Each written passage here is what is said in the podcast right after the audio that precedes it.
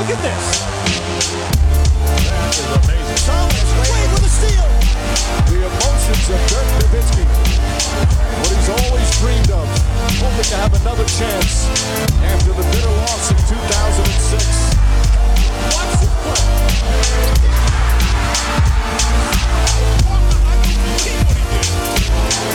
That is amazing. Hallo und willkommen zu Gut Next, dem deutschen Basketball-Podcast im Internet. Mein Name ist André Vogt und ich begrüße euch zu einer neuen Folge unseres kleinen, aber feinen basketball heute mit der Rapid Reaction am, ist schon wieder Donnerstag. Ja, die Tage fliegen momentan, das hat mehrere Gründe, das geht euch wahrscheinlich ganz ähnlich. Zum einen ist viel zu tun, zum anderen es sind Playoffs, da äh, verliert man öfter mal die Orientierung, zumindest geht es mir so. Ich meine, ich bin alt genug, dass ich jetzt nicht immer alles äh, live gucken kann, sonst würde mein Leben vollends aus den Fugen geraten, aber ein paar Sachen, naja, bleibt man schon ein bisschen länger wach. Und irgendwie, ja, Donnerstag schon eine richtige Überraschung gerade, wenn ich ehrlich bin. Ich dachte eher so Dienstag, aber es war ja auch noch äh, Ostermontag, ihr kennt das. Und ihr kennt das auch, dass ich hier zum Anfang Werbung mache für manscape.com. Das mache ich heute auch, denn gerade vergangene Woche, ich war zweimal in München, hin und her, Hotels, whatever, Lifestyle of the Rich and Famous. Aber selbst dann muss man irgendwann auch mal selber gucken, dass in gewissen Stellen alles halbwegs clean bleibt, weil man will sich ja nicht, nicht, nicht gehen lassen, jetzt gerade nicht vom Sommer. Und das geht just truly nicht anders als euch. Und ich muss ehrlich sagen, das habe ich auch gemerkt, nachdem ich in mein, mein Homeoffice nochmal technisch umgestellt habe. Ich bin einfach jemand, der das extrem sexy findet, wenn Sachen funktionieren. Wenn ich mich nicht drum kümmern muss. Wenn ich es einmal aufstelle, mir einmal kurz die Bedienungsleitung durchlese, wie was aufgebaut wird und dann funktioniert es. Muss ich mich nicht mehr kümmern. Und genau da seid ihr auch mit manscape.com. Ne? Mit dem Lawnmower 4.0 aufladen in dem, ja, in diesem, wie heißt das? Induktiv-Ladegerät, keine Ahnung. Da reinstecken, zack, das Ding ist voll, los geht's. Ist genug Saft für wahrscheinlich zwei Wochen. Ähm, der Weedwacker für Ohren, Nase etc. Einfach rein, rumdrehen, fertig ist das. Richtig gut, spart mir eine Menge Zeit, spart mir auch eine Menge Ärger, glaube ich, zu Hause, wenn ich das nicht benutzen würde. Von daher, ich kann es nur empfehlen. Schaut rein, es gibt diesen Peak Hygiene Plan, wenn ihr das wollt. Es gibt die einzelnen Produkte, manscape.com mit Next20 NEXXT 2.0 kriegt ihr 20%. Free Shipping gibt es sowieso. 30 Tage Geld zurück Garantie. What's not to like? Und wenn ihr dabei seid auf der Seite, klickt gerne mal auf unsere Mission. Habe ich ein paar Mal gesagt, da geht es auch ne, um das Testicular, Testicular, schwieriges Wort, Cancer nennt es die Amerikaner oder die Engländer. Äh, bei uns heißt Hodenkrebs. Wichtiges Thema, auch da gerne abchecken lassen bei eurem Arzt. Dann seid ihr, seid ihr ja, so, versorgt, würde ich sagen. Das funktioniert dann. Und das wollen wir doch alle. Kommen wir zu den NBA Playoffs. Auch da ja, muss es funktionieren und wir haben jetzt schon viele Spiele gesehen und viele Teams, wo es funktioniert und viele Spiele, wo es vielleicht und Teams, wo es nicht so funktioniert hat. Und wir sehen jetzt gerade in den letzten ein, zwei Tagen vor allem eine Sache, die wir alle nicht sehen wollen. Wir sehen Verletzungen. Und meine Fresse. Ich habe gestern Abend noch im Fragen-Stream gesagt auf Twitch, naja, also irgendwie gefühlt dieses Jahr waren die Verletzungen nicht ganz so krass und es ging eigentlich, klar haben wir viele Altlasten, sage ich, mitgeschleppt in die Saison rein. Ne, Leonard, Murray, wie sie alle hießen, früh in der Saison natürlich MPJ. Aber ich dachte mir so, ja, jetzt aber hat sich eigentlich so eingerüttelt und klar, Luca es hat ein bisschen was gehabt, aber das ist ja eigentlich alles okay. Und prompt Devin Booker raus, Chris Middleton raus, Scotty Barnes raus, sowieso. Und man fragt sich so ein bisschen, okay, ähm, welchen Einfluss nehmen diese Verletzungen jetzt? Bei Booker ist es wohl so, dass er Spiel 3 und 4 verpassen soll. Äh, Oberschenkelgeschichte, ihr habt es vielleicht gesehen, die Szene. Und ähm, er hatte schon in der Vergangenheit damit Probleme. Mal gucken. Also es soll eine, eine leichte Zerrung sein. Ist natürlich immer schwer so zu quantifizieren, oft. Ne? Wenn ihr mal selber eine Muskelverletzung hattet, dann wisst ihr, dass man schnell auch denkt, oh, ich fühle mich gut, ich merke nichts. Und dann macht man einen Schritt und klack, dann ist es da. Oder man macht drei, vier Schritte und alles gut. Und der fünfte Schritt, der ähm, zieht dann wieder rein. Warten wir es ab. Ähm, ich denke, die Suns, wenn sie nur in diesen beiden Partien auf ihn verzichten müssen, dann glaube ich, dass dieser Kader, diese Truppe, die ja einfach eine Basketballmaschine ist, dass die schon ganz gut klarkommen. Ich sage nicht, dass sie auf jeden Fall diese beiden Partien gegen äh, New Orleans gewinnen, aber ich sage, dass sie, dass sie sicherlich, wenn ich wetten würde, Geld draufsetzen würde, dass sie nicht beide Spiele verlieren. Und dann ist ja eigentlich alles okay.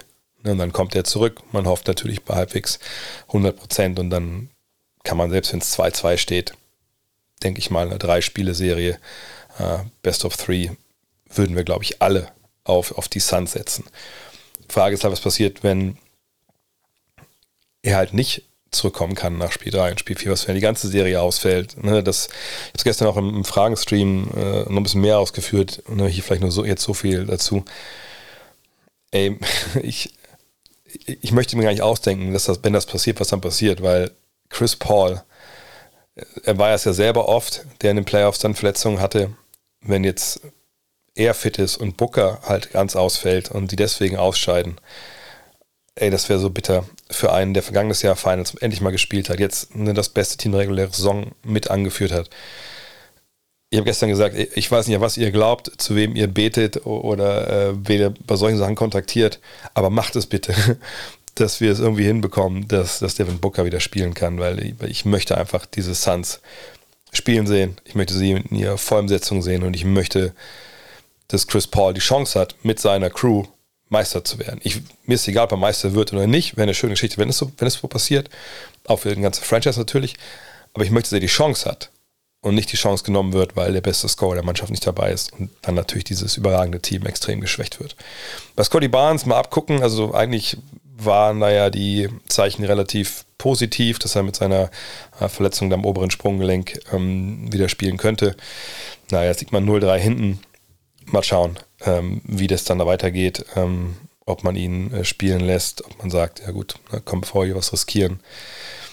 Aber eigentlich bei diesen Umknickgeschichten, das kriegt man eigentlich ganz gut in den Griff. Aber muss man halt sehen, wie, wie der Knöchel auch äh, anspricht, wenn man da der Treatment macht, dass man die Schwellung rauskriegt, etc. Wichtig wäre, dass er dabei ist, weil ne, er ist schon ein sehr, sehr wichtiger Faktor für diese, für diese Raptors. Und Chris Middleton, tja, mit seiner Innenbanddehnung, da steht es 1 zu 1 jetzt in der Serie. Ähm, und äh, ich finde das ziemlich ähm, schwierig, dass er sich jetzt verletzt hat. Da haben sie auch Leute, die den Ball in den Korb werfen können und so, keine Frage. Aber wenn wir uns erinnern, vergangenes Jahr an die Bucks, es war ja Middleton, der dann oft auch in wichtigen Situationen die wichtigen Würfe genommen hat. Weil er dann halt natürlich ein Skill-Paket mitbringt. Er hat Fähigkeiten mit dem Ball in der Mitteldistanz im 1 gegen 1, die natürlich ähm, weder ein Drew Holiday mitbringt, weil er einfach ein kleinerer Spieler ist, äh, noch Janis Antetokounmpo, der eben mit seinem Mitteldistanzwurf, Distanzwurf natürlich nicht so sicher ist wie ein Chris Middleton. Und so hatten die da vergangenes Jahr eigentlich eine, eine tolle Arbeitsteilung, was so diese Abschlüsse anging und gerade auch ne, dann in der Crunch-Time. Und wenn Middleton jetzt fehlt, also ich denke, dass es gegen äh, Chicago trotzdem reichen sollte. Auch wenn die das gestern gut gemacht haben. Alex Caruso auch gegen äh, Janis da stellenweise echt, echt eben Alex Caruso Sachen gemacht hat, zum Beispiel dieses Charge da kurz vor Schluss. Ähm, aber wenn Middleton jetzt länger ausfällt und so Innenbanddehnungen sind ein bisschen tricky, manchmal dann, äh, ja, puh, mal gucken. Auch da, also wie gesagt, mein Finals-Tipp sind ja Bucks und äh, Suns vorher gewesen. Wenn die beiden länger ausfallen, sieht das nicht gut aus.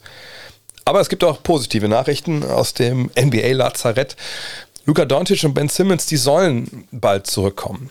Simmons, das, ähm, ja, ich weiß nicht, was, was sitzt da auf den Dächern in Barclays Center? Da ist ja oben alles begrünt. Also irgendwelche Würmer äh, posaunen da von, vom Dach des Barclays Center, dass Simmons in Spiel 4 zurückerwartet wird. Was er dann wirklich leisten kann, basketballtechnisch, ja, müssen wir mal abwarten. Sicherlich hilft er dir defensiv. Ähm, aber macht es halt der Defense auch ein bisschen leichter.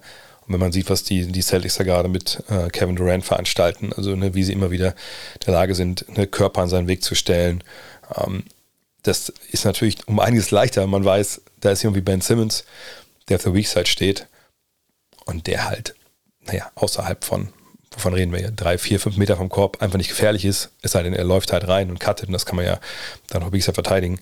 Ähm, also mal sagen, der ist ein blinder Schütze auf der Weak Side, dann wird es natürlich leichter, sich um Durant und Irving zu kümmern. Von daher, ich würde nicht erwarten, dass er 30 Minuten spielt, dass er vielleicht 10, 20 Minuten spielt, vor allem defensiv natürlich seine Aufgaben bekommt, äh, vielleicht den, den Ball dann auch in der Hand hat, versucht so Mismatches zu attackieren, aber nochmal, der Mann hat ein Jahr lang kein Basketball gespielt. Ich weigere mich einfach anzunehmen, dass die NBA eine Liga ist, wo jemand wie Simmons dann nach einem Jahr Abstinenz und psychischer Probleme, muss man natürlich auch sagen, dann hingeht und auf einmal in den Playoffs 100% funktioniert. Das glaube ich einfach nicht. Aber in Spiel 4 wird er zurückerwartet. Mal gucken, was er dann bringt. Bei Luka Doncic, Also da sind wir uns natürlich einig, wenn der jetzt zurückkommt, dann wird er abliefern und dann sind die Mavs auch, wenn er bei 100% ist, äh, Favorit in dieser Serie gegen die Jazz. Ähm, und er sagte gestern nach dem Training äh, selbst, ja, also ich spiele nur, wenn es kein Risiko gibt, dass es schlimmer wird, ist ja auch klar. Ne? Ähm, er sagt aber auch, dass er echt Fortschritte gemacht hat und äh, das Spiel 3 eine echte Möglichkeit zu sein scheint. Aber nochmal, Muskelverletzungen muss man wirklich abwarten. Und ähm, ich sag mal so, durch diesen Sieg jetzt in Spiel 2 ist man ja als Jason Kidd, Nico Harrison, also Trainer und General Manager, in der ja, guten Lage zu sagen, pass auf, ähm, lass mal Spiel 3 noch sein. Wir gucken mal, selbst wenn wir 2-1 hinten liegen, können wir immer noch sagen, komm, dann kommst du zu Spiel 4 zurück. Ähm, dann gehen wir hier vielleicht mit einem Split raus, ne, dann steht es 2 zu 2 und dann bist du aber fit. Das bringt ja nichts, wenn du ne, dann wieder ausfällst. So, also mein Bauchgefühl sagt, dass die Spiel 3 vielleicht eher sagen, komm, mach nochmal locker. Es sei denn, er ist wirklich total good to go, dann spielt, man, spielt er natürlich. Aber ähm, das wird dann natürlich der entscheidende Fakt in dieser Serie sein. Wie kommt er zurück? Weil, sind wir auch ehrlich, das war ein starker Sieg von, von Dallas in Spiel 2, aber du kannst natürlich nicht erwarten, dass äh, ein guter Jalen Brunson äh, jedes Spiel 40 auflegt und Maxi Kleber äh, immer 8 Dreier. Das war die zweitmeisten aller Zeiten von einem Mav in, einem, äh, in den Playoffs. Terry hat mal, Jason Terry hat mal neun getroffen. Das war natürlich herausragende Leistung, die man aber nicht jedes, jede Partie replizieren kann. Von daher hoffen wir, dass Luca aus, aus Mavs Sicht da dabei ist. Und aus Jazz Sicht kann man nur hoffen, dass die Leute auf dem Flügel irgendwann mal lernen, einfach Leute vor sich zu halten. Ist ja nicht zu viel verlangt, einfach mal straight Line Drives zu verhindern. Aber gut. Kommen wir zu Marcus Smart. Eben schon mal angekündigt, die Defense der Boston Celtics. Wahnsinnig gut, ne, elitär, muss man sagen, was sie bisher spielen gegen, gegen eins, ja, der, einer der überragenden ähm, Angreifer-Duos, ähm, was die, die Netz da in, äh, ins Rennen werfen. Und der Anführer, sage ich mal, dieser Defensiveinheit, Marcus Smart, der wurde jetzt zum Defensive Player of the Year gewählt. Und es war noch nicht mal so richtig wirklich knapp, wenn man ehrlich ist. Ne? Da gibt es dann immer diese Abstimmung und dann wird dann äh, genau geschaut, ne, wie viel First äh, Place Votes gibt, Second Place Votes. Ne? Das wird ja, ist ja nicht so, dass jeder Wahlberechtigte einfach nur quasi eine Stimme abgibt und, und das wird gezählt, sondern ne, man kann da abstufen, das ist mein äh, erster äh, in dem Rennen, ob es jetzt Defensive Player of the Year ist oder nicht, oder das ist der zweite, dritter, vierter, fünfter, ähm, ist das zum Beispiel bei MVP. So, und ähm, jetzt hat Markus Smart das halt äh, gewonnen hat das auch gefeiert mit so einer Robe, wo hinten Defense Player of the Year drauf stand. Und äh, Smart hat 257 Punkte äh, gehabt, eben sagt bei diesen äh, Votes, diesem Vote-Prozess. Und äh, Michael Bridges ist Zweiter geworden mit 202 Stimmen. Und Rudy Gobert, ne, der amtierende äh, Defensive Player of the Year war, hat den dritten Platz belegt mit 136 Stimmen. Und was jetzt so diese First Place Votes angeht, gab es 37 für Smart, 22 für Bridges und 12 für Gobert. Und ansonsten noch andere, die äh, Stimmen bekommen haben. Ähm, also auch jetzt erst platzierte Stimmen war so Bam Adebayo, der 13 First Place Votes, also noch mehr als Gobert. Äh, Jaron Jackson hat 10, Janis Antetokounmpo hat 5, Robert Williams eine Stimme, True Holiday, Al Horford, Draymond Green und Batiste Thibault haben ebenfalls eine von diesen ersten Runden Stimmen äh, bekommen. Ist jetzt Marcus Smart würdiger Defensive Player of the Year? Ich glaube, das ist eine Diskussion, die dann und gestern, als es rauskam, also seitdem im Netz, ähm, ja, das Netz in Aufruhr versetzt hat, zumindest NBA Twitter. Und äh, ich bin ein bisschen zwiegespannt. Auf der einen Seite, ja, ich denke, er ist ein würdiger Defensive Player of the Year. Man sieht das ja auch jetzt in der Serie gegen ähm, die Nets. Auf der anderen Seite habe ich das schon oft genug gesagt, deswegen halte ich mich jetzt hier relativ kurz. Ich denke eigentlich, dass es ein Guard momentan, so wie die NBA verteidigt und ähm, wie wichtig halt große Spieler sind, da würde ich sagen, ist, ist das für einen Guard einfach super schwer und eigentlich auch nicht im Endeffekt, wenn man sich das Ganze nur anguckt, glaube ich, auch nicht zu rechtfertigen. Äh, ich glaube, Jonathan Weik hat gestern auch ähm, so einen Tweet rausgesetzt, der hat sich ein bisschen angelehnt, oder er war ganz ähnlich wie das, was ich gestern Abend auch im Fragenstream gesagt habe. Ich habe damals, ich habe gesagt, also, ne, wenn wir jetzt mal Rudy Gobert, der mein Defensive Player of the Year war, wenn wir den austauschen mit Marcus Smart, das ist ja mal so ein Gedankenexperiment, was man bringen kann, sind dann die Jazz ein besseres Defensivteam? Sind die Celtics ein besseres Defensivteam? Die Celtics natürlich ein bisschen blöd, weil Robert Williams dann mit ihm wahrscheinlich zusammenspielen könnte. Aber ähm, ne, wenn es ein random Team ist irgendwie, also ein Dreier-Team-Swap meinetwegen, da muss man schon sagen, Marcus Smart ist dann nicht dieser Floor-Raiser, der ein ganzes Team defensiv auf ein höheres Level hebt, ähm, weil einfach er für Leute mitverteidigt. Macht er sicherlich in gewissem Sinne schon, aber nicht in, in, in dieser Breite und nicht ähm, mit dieser Vehemenz, wie das natürlich ein Big Man eigentlich kann. Ähm, von daher, ne, so wie er bei Awards sich momentan aufstellt, so wie verteidigt wird, ich denke in den 90ern war es dann leichter, mal einen Guard zu wählen, ne, als es noch wirklich eins gegen eins war und äh, doppeln oder eben nicht. Aber sonst gab es ja da keine Zwischenräume. Es gab ja keine Zone in dem Sinn, die man spielen konnte, so wie heute. Heute kann man das und da sind, glaube ich, einfach Big Man einfach verdammt viel wichtiger als, als so Guards. Äh, von daher nochmal, ähm, ne, für mich NBA bitte, wenn ihr das mit den Take-Fouls geregelt habt, regelt das doch auch mit, dem, mit den Awards und sagt, es gibt einen Perimeter Defender und was ich, Interior Defender, irgendwie sowas. Ähm, weil so, ich verstehe es, ich kann es nachvollziehen. Äh, ich hätte ihn nicht gewählt, aber das, ich hatte dieses Jahr auch keine Stimme, von daher ist das ja alles gut. Und herzlichen Glückwunsch, Marcus Smart. Herzlichen Glückwunsch, Herr Sehr Hartenstein. Ja, kann man auch sagen, war eine tolle Saison. Das sagt nicht, nicht nur die deutsche Basketballgemeinde, sagt nicht nur ich, sondern sagt auch äh, Lawrence Frank, der General Manager der LA Clippers. Da gab es auch diese Exit-Interviews. Und äh, er hat sich hingesetzt und gesagt, ja, also er war schon überrascht, ne, wie Hartenstein performt hat. Meinte, ja klar, wir haben ihn rekrutiert, wir wollten ihn unbedingt haben. Im Sommer hat dann auch funktioniert. Ähm, aber dass er jetzt so abliefert ne, und nicht nur so ein Hustle, so ein bisschen das Playmaking-Qualitäten, am Ende auch ein paar Dreier genommen hat, das hat uns wirklich überrascht. Und äh, freuen sich natürlich über diesen Leistungssprung. Die Frage ist halt, mal gucken, wie äh, lange sie sich freuen können. Denn es ist natürlich eine Offseason für Clippers, wo es einige namhafte Free Agents gibt, unter anderem auch Robert Covington. Ähm, das ist schon eine teure Mannschaft. Können sie ihn überhaupt halten? Ne? Also kriegt man, kriegt er vielleicht woanders andere Angebote, die besser dotiert sind. Das wird man abwarten müssen, aber ich glaube, ähm, ich glaube, Isaiah Hartenstein kann nach seinem nächsten Vertrag wahrscheinlich relativ gut von den Zinsen legen, äh, leben. Das, das würde ich mir vorstellen. Ein gutes Leben, denke ich, hat auch Jay Wright äh, schon länger jetzt gehabt und jetzt erst recht. Viele, die sich vielleicht gar nicht mit der NCAA beschäftigen, werden das nicht wissen, wer das ist. Das ist der Coach, der Meistercoach ähm, der Villanova Wildcats, der jetzt nach 21 Jahren ähm, in Rente geht und natürlich fragt man sich dann direkt, oh Moment mal, geht er wirklich in Rente? Rente? Oder ist das mehr so ein NCAA-Rente? Und da gibt es ja noch die NBA und da gibt es eine Million, gibt es Millionen Dollar für gute Coaches und Wright war ja auch schon über die Jahre immer mal wieder im Gespräch. Aber nein, es ist wohl wirklich die Rente. Wright ist 60, hat zwei NCAA Championships, arbeitet ab sofort als Special Assistant des Uni-Präsidenten und ähm, das ist wohl sein Ding jetzt erstmal natürlich bitter jetzt so, ne? Die NCAA nach Mike Krzyzewski noch eine andere Trainerlegende, wo Wright jetzt sicherlich nicht diesen, diesen Namen hat wie Krzyzewski, noch nicht so lange so weit oben stand.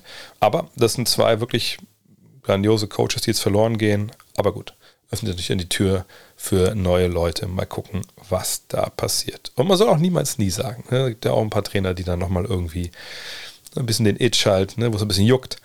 Auf der anderen Seite, John Beelan haben wir zuletzt gesehen, NCAA-Coaches heutzutage in der NBA funktioniert auch nicht immer richtig gut. Ich kriege jetzt eine Überleitung zur letzten News hin. Ich weiß es nicht. Ich mache es einfach gar nicht. Ben Affleck und Matt Damon drehen einen weiteren Film zusammen. Es werden einige von euch fragen, yo, so what? naja, ist gar nicht so interessant, denn in dem Streifen soll es auch um Basketball gehen. Und zwar haben sie wohl, da gehe ich von aus, wie ein Drehbuch bekommen und haben sich drin verliebt. Und in diesem Drehbuch geht es um den Abschluss von Michael Jordans ersten Nike-Vertrag. Erinnert euch vielleicht. Er ne? hat am College in Converse gespielt, war immer ein Adidas-Mann, hat er selber von sich gesagt. Und wird dann aber von Nike überzeugt, doch bitte ne, da zu unterschreiben. Und äh, da gab es damals zwei wichtige Figuren in der ganzen Geschichte. Natürlich Phil Knight, ne, der Mitgründer von Nike, der wird äh, dann von äh, Affleck gespielt. Aber es gab auch Sony Vaccaro. Kennt ihr vielleicht, wenn ihr so ein paar alte Basketballbücher gelesen habt. Es, ist, es war so ein, soll ich sagen, Hans Dampf oder ist ein Hans Dampf in allen Basketballgassen. So einer, der ne, viel sich im Highschool-Basketball auskennt, der ne, dann auch mal versucht, so Kontakte herzustellen zwischen Schuhfirmen und eben Spielern. Mhm. Alles sehr positiv mal dargestellt. Mal gucken, wie das in dem Film halt ist. Äh, einfach so, so ein Macher hinter den Kulissen, der auch Families geholfen hat und so und Spielern aus schwierigen Situationen geholfen hat. Und ähm, eben auch so ein Repräsentant war für viele Ne? Also ich glaube auch mal für Nike, mal für Adidas. Ich glaube, ich habe für mehrere äh, Marken gearbeitet, wenn ich mich jetzt nicht ganz täusche. Naja, was um diesen ganz Komplex dreht sich dieser Film. Mal gucken, wie es wird. War jetzt noch kein Release-Datum oder so ähm, öffentlich, aber da können wir uns dann, glaube ich, drauf freuen. Ich bin gespannt, wer Michael Jordan im Endeffekt spielt. Das ist ja dann ganz wichtig. Vor allem, wenn man gerade sieht, was da bei Winning Time abgeht. Vielleicht habt ihr den Tweet ja gesehen, den äh, was ich retweetet habe mit diesem Casting, dann auch von Larry Bird. Mal gucken, wer MJ dann spielt. Kommen wir zum Thema der Woche. Und äh, heute ein bisschen kürzer, weil ich nachher noch mit Dean Walle äh, einen Premium-Podcast äh, aufnehme, wo wir, klar, vor allem über die Playoffs sprechen. Ähm, aber ich wollte mich trotzdem an der Stelle auch noch mal kurz um die, um die erste Runde bisher hierher kümmern. Ist ja noch nicht so viel passiert. Ähm, ist eigentlich sogar spannender als erwartet, würde ich sagen, weil wir nur ein Team jetzt haben, was 3-0 führt. Das ist natürlich im Spielplan bedingt. Das ist Philly. Nach dem Overtime-Sieg heute Nacht in Toronto. Und äh, da muss man sagen, da würde ich auch sagen, die Serie ist noch nicht hundertprozentig durch, aber wenn ihr jetzt sagt, nö, die kommen nicht mehr zurück, Toronto, da würde ich jetzt nicht groß gegen argumentieren wollen, weil es, glaube ich, auch sehr, sehr schwer ist, gegen Joel Embiid ähm, dann vier Spiele zu gewinnen in Folge.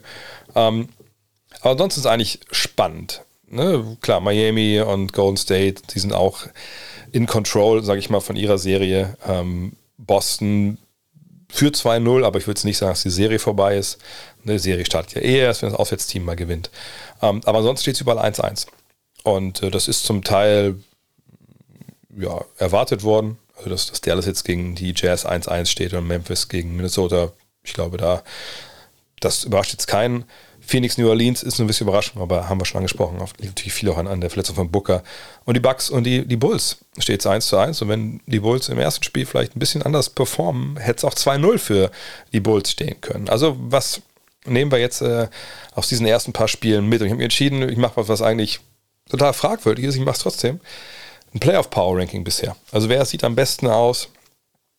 Wer hat mich überzeugt? Ähm, und wo denke ich, ähm, ne, dann am Umkehrschluss, wo ist dann, wo, hat mich auch enttäuscht und wo sehe ich ja dann auch vielleicht die Chance, dass das eine oder andere Team vielleicht schon mal gucken sollte auf TripAdvisor, was man eigentlich so in Cancun so machen kann, wenn man eine Woche oder zwei Zeit hat. Ähm, ich würde einfach die Top 4 im Playoff Power Ranking hier kurz nennen wollen und dann noch die beiden Teams, wo ich denke, das, das, das Ding ist durch.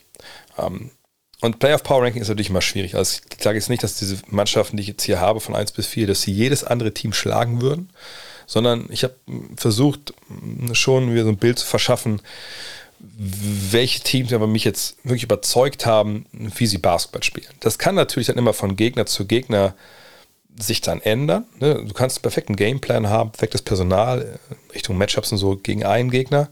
Aber wenn es dann der andere wird in der zweiten Runde, dann kann es wieder anders aussehen. Weil du Sachen, die du vielleicht taktisch ähm, ne, durchbringst in Serie 1, bringst vielleicht in Serie 2 einfach nicht mehr durch, weil dann andere Leute da vor dir stehen und du einfach dann nicht die taktischen Mittel hast. So, ähm, fangen wir an. Auf Platz 4 für mich sind die Miami Heat. Führen 2-0. Ähm, ich greife direkt schon mal vor. Für mich sind die Hawks auch quasi Dead Man Walking. Ich glaube nicht, dass die in dieser Serie zurückkommen, weil ich einfach nicht sehe, wie sie nachhaltig und dann über mehrere Spiele hinweg diese Defensive der Heat knacken können. Ne, sie haben, sie sind ein Team, ich habe es auch auf, der Übertragung am Sonntag gesagt, das natürlich auf Skills im, im Angriff aufgebaut ist.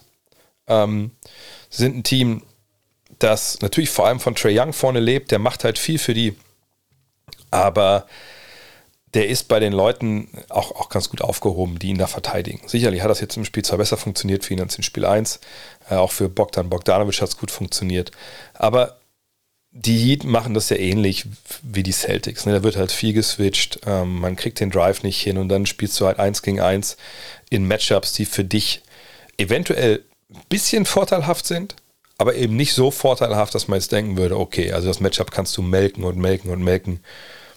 Das machen die Heat schon sehr, sehr gut, selbst wenn vielleicht mal die ein, zwei schlechteren Verteidiger auf dem Feld stehen, die sie da so haben. Und ich denke, dass man schon noch Spiele sehen könnte, wo ähm, gerade Spieler wie Bogdanovic oder vor allem natürlich Young individuell ne, gute Zahlen auflegen, aber als Team denke ich, sie können, also defensiv können sie, glaube ich, die Heat auch nicht stoppen, weil solange Clint Capella noch fehlt, und der wird jetzt ja dann erst nochmal angeschaut demnächst, ähm, ist es halt eh schwierig, wenn er dabei ist, ist es ein bisschen besser, ne, weil Bam Adebayo ne, zieht ihn ja jetzt auch nicht ewig raus, das ist ja kein Stretch Big Man. Aber ähm, ich, ich sehe einfach nicht, wie diese Hawks mit diesen defensiven Angriffsstellen, die sie haben, in Young, in Gallinari, ähm, das irgendwie hinbekommen, dass diese Serie noch drehen. Ähm, und würde mich auch nicht wundern, wenn das auch jetzt sehr, sehr schnell vorbeigeht, auch in vielleicht in vier oder fünf Partien. Wo sich also die Heat, die Heat ist ja Nummer vier, äh, weil das ist jetzt, ne, die dominieren dieses Matchup bisher. Äh, die zeigen genau, was sie stark gemacht hat. Aber die Fragen, die ich an die Heat habe, weiterhin, ne, wer ist denn der, der zweite Überscorer, ähm, sehen wir nicht. Wir sehen Jimmy Butler, der jetzt auch schon, ich meine, es ist zu früh jetzt irgendwie ihn so Playoff-Jimmy zu nennen, weil er auf einmal seinen Dreier wieder auspackt, etc. Ich denke, es sollte vielleicht mal ein A Thing sein. Ähm, aber ich möchte noch mehr sehen, aber Platz 4 finde ich hier ganz gut. An Platz 3 die Sixers, weil, ja, Joel Embiid, ich glaube, Kollege Schubert hatte irgendwie, äh, glaube ich, nur getweetet, äh, der beste Center der Liga. Ja, so wie Joel Embiid gerade spielt, kann man das durchaus so sehen. Wenn er auch solche Buzzerbeater trifft, ist das natürlich alles, alles wahnsinnig gut. Ähm, aber ich, ich denke, wo man vor allem drüber sprechen muss, ist eben Tobias Harris. Jetzt ähm, auf einmal äh, scheint er da zu sein. Ja? Gibt den quasi 19 und, und 9, trifft seine Dreier. Und das ist ja das, was man von ihm braucht. Man braucht von ihm halt den Dreier. Dann kann er ja auch als Flügel ne, draußen stehen, ne, dann ist er da gefährlich. Dann hast du mit, mit Maxi und mit Harden auch Jungs, die von der Dreilinie momentan richtig gut äh, funktionieren. Und dann ist es auch egal, dass Danny Green noch nichts trifft. Ähm, und mit das Thibault eben, auch wenn er jetzt gerade zwei von drei Dreiern getroffen hat, erstmal auch nicht dabei ist. Offensiv ist eh nicht so schlimm, aber defensiv kannst du auch auffangen, wenn du vorne halt so funktionierst. Und ähm, ja, Toronto kriegt nach momentan keinen richtigen Zugriff. 128 Offensivrating von Philly spricht Bände. Ähm, denn der Serie dominieren sie jetzt halt die Fragen, die ich an äh, Philly habe, so oder so, habe ich immer noch. Ähm, aber das ist jetzt wirklich sehr erfreulich, wie sie hier auftreten. Auch erfreulich, ähm, da werden sicherlich alle äh, Philadelphia-Fans ne, die Hände aber in vollkommener Ekstase nach oben geworfen haben, dass wir auch, wenn wir jetzt Leute von der Bank sehen, sehen wir halt die Youngster und wir sehen nicht irgendwelche Washed-up-Veterans, die eigentlich da nichts mehr zu suchen haben, wie es ja leider Gottes dann öfter mal in der Vergangenheit war ähm, wenn, wenn Doc Rivers Trainer der Mannschaft war. Dann an Platz 2 die Warriors. Respekt. Also, ich glaube, das ist was, was, womit keiner gerechnet hätte vor der Saison, wenn man gesagt hätte, pass auf, also die spielen jetzt Playoffs, ne, die gewinnen die ersten beiden Spiele und äh, Steph Curry kommt noch von der Bank. Klar, hat viel mit der Verletzung zu tun. Ähm, aber was, was die da abfeiern als Mannschaft, ne, 44% von der Dreierlinie zu treffen, dieses neue Death-Lineup mit Curry, Thompson, Poole, Wiggins und, und Green funktioniert wahnsinnig gut. Ähm, die Nuggets kriegen halt überhaupt gar keinen Zugriff. Und wie gesagt, Jordan Poole, ne, 29,5 Punkte jetzt in den beiden Spielen. Das ist halt verrückt, was der gerade spielt. Also nach zwei Spielen ist er hier im 65, 58, 91 Club. Also was die Wurfquoten angeht. Aber das ist natürlich nach zwei Spielen Blödsinn darüber zu reden. Aber das ist verdammt stark, was sie da spielen. Sicherlich möchte ich da ein bisschen mehr von sehen. Was passiert auch, wenn, Curry in die erste Fünf wieder zurückgeht? Und da gehe ich von aus, dass das passiert. Ähm, da geht dann Pool wieder auf die, auf die Bank, geht Wiggins auf die Bank. Sehen wir was, was wir früher schon gesehen haben, dass man umstellt und sagt, ach komm, wir starten einfach komplett klein mit Green. Wir starten in unserem Lineup auf, was hatten wir schon? Lineup of Death, Lineup of Megadeth. Das Lineup of, keine Ahnung, was, irgendwas Death jetzt. Ähm, hängt vielleicht ein bisschen davon ab, wen sie dann spielen demnächst. Ähm, aber irgendwie habe ich das Gefühl, dass der gute äh, Steve Kerr doch erstmal nochmal seinen, seinen Big Man auf dem Feld haben will. Also in dem Fall halt Kevin Looney. Ähm, ich bin gespannt, äh, was passiert. Auf jeden Fall haben sie, scheinen sie was gefunden zu haben, was erstmal jetzt eine Offensiv total über jeden Zweifel haben ist und defensiv aber auch nicht so auffällt, negativ auffällt, dass man es nicht spielen lassen kann warten wir mal ab, was da passiert. Auf jeden Fall ähm, ein sehr erfreulicher Start der Warriors, den ich auch so nicht ganz erwartet hatte, wenn ich ehrlich bin. Und dann an Nummer 1, ich glaube, das ist auch ziemlich klar, sind die Celtics. Äh, defensiv, also man fragt sich so ein bisschen, okay, also was, wie viel besser wären die eigentlich, wenn äh, Robert Williams der Dritte dabei wäre? Äh, ne, also 115, 114, das war ein knappes Ding, das kann genauso gut auch verloren werden, das Spiel. Aber jetzt 114 zu 107, ähm, ne, sie zwingen defensiv wirklich äh, schlechte Quoten, auch wenn das jetzt so kann man im Shooting gar nicht sich, sich so widerspiegelt, außer bei Kevin Durant, ne, weil die, die Nets eigentlich als Team das gut machen. Ja. Die werfen aus dem Feld 50 Prozent, ähm, von der Dreierlinie knapp 47 Prozent, das passt ja alles. Aber ich, ich finde schon, dass sie das ähm, extrem gut machen. Und das Shotmaking, was wir jetzt gesehen haben, ähm, das kann auch dann nicht so weitergehen in, in vielerlei Hinsicht, glaube ich. Ähm, wie gesagt, Durant struggelt momentan äh, grandios. Ne? 31,7% aus dem Feld, 28,6% von der Dreierlinie. Das ist nicht Kevin Durant-like, aber es ist halt auch verdammt schwer, was er da macht. Und ähm, jetzt muss man halt sehen, wie kriegt Steve Nash das hin? Ne? Kurze Turnaround-Time, er spielt zu Hause. Wie kriegt man das hin, diese, diese Defense wirklich im wahrsten Worte zu penetrieren, dass man da jetzt auch hingehen kann und sagt, okay, danach kriegen wir auch mal leichte Würfe. Ne? Wie kriegen wir denn wirklich mal diese Celtics in eine Rotation rein, dass wir nicht nur vor denen hin und her äh, dribbeln und dann muss einer einen schweren Wurf nehmen. Das wird die Aufgabe jetzt sein. Und, und da bin ich sehr gespannt, wie die Steve Nash das löst. Aber äh, diese Celtics sehen einfach unter ihm Modoka also wahnsinnig stabil und wahnsinnig gut aus.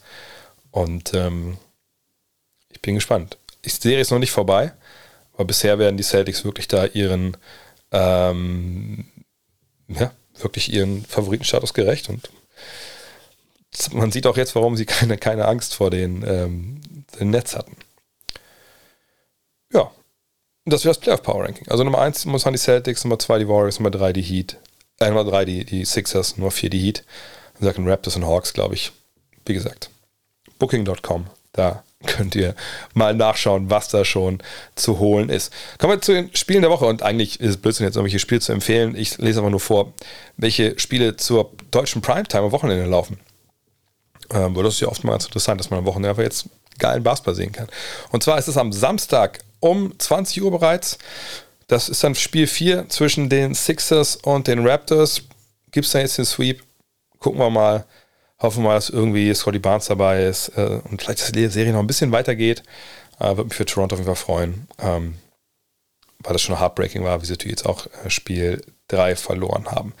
Dann um 22.30 Uhr die Dallas Mavericks zu Spiel 4 bei den Utah Jazz. Und wenn wir davon ausgehen, also ne, ähm, Spiel 3 ist vielleicht Luca noch nicht dabei. Spiel 4 sollte es dann eigentlich soweit sein. Würde mich wundern, wenn er da wirklich nicht spielt. Äh, und je nachdem, ist ja egal, wie jetzt Spiel 3 ausgegangen ist, irgendein Team wird 2-1 führen. Entweder ist es verdammt wichtig für die Mavs, dass sie nicht 1 zu 3 zurückliegen danach. Oder ist es halt verdammt wichtig für die Jazz, eben auszugleichen. Von daher 22.30 Uhr, gut, dann ne, ist halt schon ein bisschen späte Bettgehzeit, Samstagabend, aber es ist Samstagabend, das ist, ist, ist drin, das ist Must-See-TV. Sonntag geht es dann in der Primetime um 19 Uhr bereits weiter. Dann sind die Bucks bei den Bulls. Und auch da, je nachdem, was Spiel 3 passiert, sicherlich Feuer drin. Und die Golden State Warriors sind dann um 21.30 Uhr dran gegen die Denver Nuggets. Auch das ist Spiel 4. Das könnte dann ein Sweep werden. Da könnt ihr dann schauen, was passiert. Ansonsten empfiehlt sich immer reinzugucken, äh, auf, am besten auf NBA.com, ne, da unter Schedule, dann kann man immer sehen, natürlich auch schon angepasst auf die deutsche Zeit, ähm, ne, wann die Spiele sind, wo sie übertragen werden, wer überträgt etc. Äh, das ist dann ja eure Guide dann für die nächsten Tage. Google des Tages. Vorneweg, das ist bei theathletic.com. Ähm, da muss man natürlich ein bisschen gucken. Entweder hat man einen Account, da muss man nicht tricksen. Wenn man das nicht hat, muss man vielleicht ein bisschen tricksen, irgendwen fragen, der eins hat. Und manchmal ne, in diversen Foren im Darknet werden die Artikel auch mal einfach dann so reinkopiert. Ist nicht toll, denn man soll ja bezahlen für guten Journalismus. Trotzdem. Why are the Mavericks Rim Microphones so loud? Das ist, glaube ich, so, das ist die Headline sogar, genau. Und äh, wie heißt der Calvin Cato, glaube ich, ne? Also der Kollege, der sich da für The Athletic und Mavs kümmert, hat eine echt geile Story gemacht, an der ich heute hängen geblieben bin, äh, über diese Mikrofone an den Ringen. Und da habt ihr vielleicht schon mitbekommen, dass in Dallas ist es halt verdammt laut. Und man fragt sich halt wirklich, okay, warum ist das so laut? Und ich meine jetzt nicht nur, wenn man das äh, im Fernsehen schaut, sondern ich meine, wenn man in der Halle ist. Und die, die Erklärung ist echt krass. Und ich, ich spoilers, also ich spoilers jetzt. Wenn ihr ähm, das nicht gespoilert haben wollt, dann klickt mal nach vor, einfach 20, 30 Sekunden. Äh, der gute Mark Huber hat das irgendwann mal gesehen mal mitbekommen bei, einem Ortsstar Weekend war es, glaube ich, hat dann gefragt, ey, wie geht das eigentlich? Wie kriegt man das hin? Ähm, und dann hat er einen Sound Engineer, so einen Soundtechniker, äh, dann damit beauftragt, das hinzubekommen, dass in der Halle einfach ne, Swishes und so Clanks, also wenn der Ball halt, ne, auf den Ring knallt, dass einfach laut reingepumpt wird, weil er sagt, das gibt Energie für die Fans. Und dann hat er halt einen, einen Soundtechniker, ähm, äh, jetzt, der arbeitet da jetzt, der halt wirklich an so einem Mischpult sitzt, oben in der Arena. Und jedes Mal, wenn der Wurf kommt, flickt er einfach so ne, das Mic auf und wieder, das ist auch ein Video, das ist ganz schnell, zack, zack, zack, zack, zack. Also nur einmal, zack, zack. Total krass. Äh, und das muss er halt so machen, weil wenn die Mikros das ganze Zeit, die ganze Zeit auf wären, also die ganze Zeit der Sound da reinkäme, dann gäbe es halt, weil das ja über das Arena-System wird das ja ausgespielt über die, über die Lautsprecher, dann gäbe es halt Rückkopplung. Das kennt ihr, dieses Fiepen. Und das geht nicht. Und deswegen kann er immer nur das Mic eben so ganz kurz aufmachen, wenn der Ball aufprallt und dann wieder zu. Unfassbar. Also wirklich manuell. Und ne, dass das im Fernsehen hört, die Fernsehteams haben schon mal so eigene Mikros dann. Bei denen ist es ja egal, weil der Sound halt dann reingepumpt wird in äh, deren Soundsystem und nicht, nicht auch in die Arena. Also äh, wirklich wilde Geschichte, geile Story. Äh, nicht nur leicht für Audio, viele wie, wie mich. Ähm, und wenn er jetzt, aber eigentlich habe ich euch auch schon alles erzählt, müsst ihr gar nicht mehr lesen. Aber es sind noch viele andere coole Details dabei. Kommen wir zum Ende heute und da möchte ich äh, einen klaren Hinweis nochmal geben. Ne, zwei Hinweise. Zum einen, ich habe drei Hinweise. Hinter mir liegt, äh, liegen 45, 50, weiß gar nicht. Ähm, Got Next to Magazines One, die verloren gegangen sind aus irgendwelchen Gründen, ne, falsche Adresse angegeben, irgendwelche Nummern, äh, Straßennummern fehlten. Geht alles heute äh, im Briefkasten. Sorry, Postmann hier um die Ecke. Ist dann die nächsten Tage bei euch, wenn euch eures noch fehlt. Also wenn ihr dabei seid bei diesen 50, weiß nicht, ob es jetzt alle sind. Äh, der Jan schickt mir mal die Adressen. Ähm, zum anderen der Hinweis, äh, verkaufen, werden wir den Rest noch natürlich. Und nochmal, ich gebe rechtzeitig Bescheid, Bescheid so eine Woche vorher. Erst sollen alle versorgt sein, die gekauft haben schon und dann machen wir das. Und ich werde wirklich mit einer Woche vor, dass jeder es mitbekommt. Ich werde so euch damit nerven, damit keiner sagen kann, ich, ich habe es nicht gewusst. Ähm, und dann könnt ihr dann kaufen. Was ihr jetzt schon kaufen könnt, ist ähm, ja, dieser, dieser, Wein, Getting Bouquets, den äh, Andreas Paukner, das ist ein Winzer äh, aus der, oh Gott, oh Gott, aus der, ich sage nichts Falsches, aus der Pfalz? Oh nein, oh, sorry. Also jedenfalls der Andreas äh, und, und, seine Frau, äh, mit denen habe ich halt, ähm, ja, einen, einen, also die haben einen Wein gemacht, ich habe den ein bisschen verkostet und gesagt, ach ja, den finde ich gut, den, den möchte ich gerne dass wir den zusammen verkaufen. Und äh, den gibt es jetzt zu kaufen, äh, bei ihm im Store erstmal nur, online. Ähm, und zwar ähm, findet ihr das unter shop.ae-wein.de. Gesagt, Getting Bouquets heißt das Ganze. Ähm, es ist so ein Riesling. Mir schmeckt er richtig gut. Ähm, ich habe es auch schon probiert jetzt in der ruhigen Minute mit meiner Frau, aber ich wusste ja auch schon, wie, wie es ungefähr schmeckt. Das Ganze kostet 10 Euro, ist gerade auch im Angebot und äh, haben schon viel davon auch bestellt. Und ich habe auch gesagt, ich mache das nur, wenn irgendwie, ich will da gar kein Geld verdienen. Ne? Meine 2 Euro pro Flasche, die gehen alle dann äh, als Spende in die, zu irgendeiner Organisation. Dann frage ich nochmal genau, was ihr denkt, welche man da nehmen sollte, ähm, in die Ukraine. Und äh, ja, würde mich freuen, wenn ihr so vielleicht einen lauen, wie jetzt ein Wochenende, ein lauer Abend, ne, vielleicht ein bisschen wärmer schon, man guckt vielleicht auf dem Balkon, auf dem Laptop irgendwie äh, die Spiele. Da kann man nebenbei ein bisschen Getting Bouquets. Wie gesagt, ich wollte es eigentlich Greg Plopovic nennen, aber wo, ich kann mich einfach nicht durchsetzen gegen, gegen gute Ideen. Von daher würde mich freuen, shop.ae-wein.de, da könnt ihr zuschlagen und noch was Gutes tun. Von daher, vielen Dank für euer Zuhören heute. Ah, das ist nicht so ein ganz gelenkes Ende hier. Egal. Vielen Dank fürs Zuhören. Gleich geht es weiter mit äh, Dean und äh, Premium Podcast. Ähm, da habe ich eine Überraschung für euch dann. Wir reden nicht nur über die Playoffs, wir machen auch ein kleines Spielchen. Und äh, ja, mal einen Fragen-Podcast ähm, morgen. All die Dinge Freut euch drauf. In diesem Sinne, bis dann. Ciao. Hello. Look at this. That is amazing. Thomas Wade with a steal. The emotions of Dirk Nowitzki. What he's always dreamed of. Hoping to have another chance after the bitter loss in 2006. Watch this play.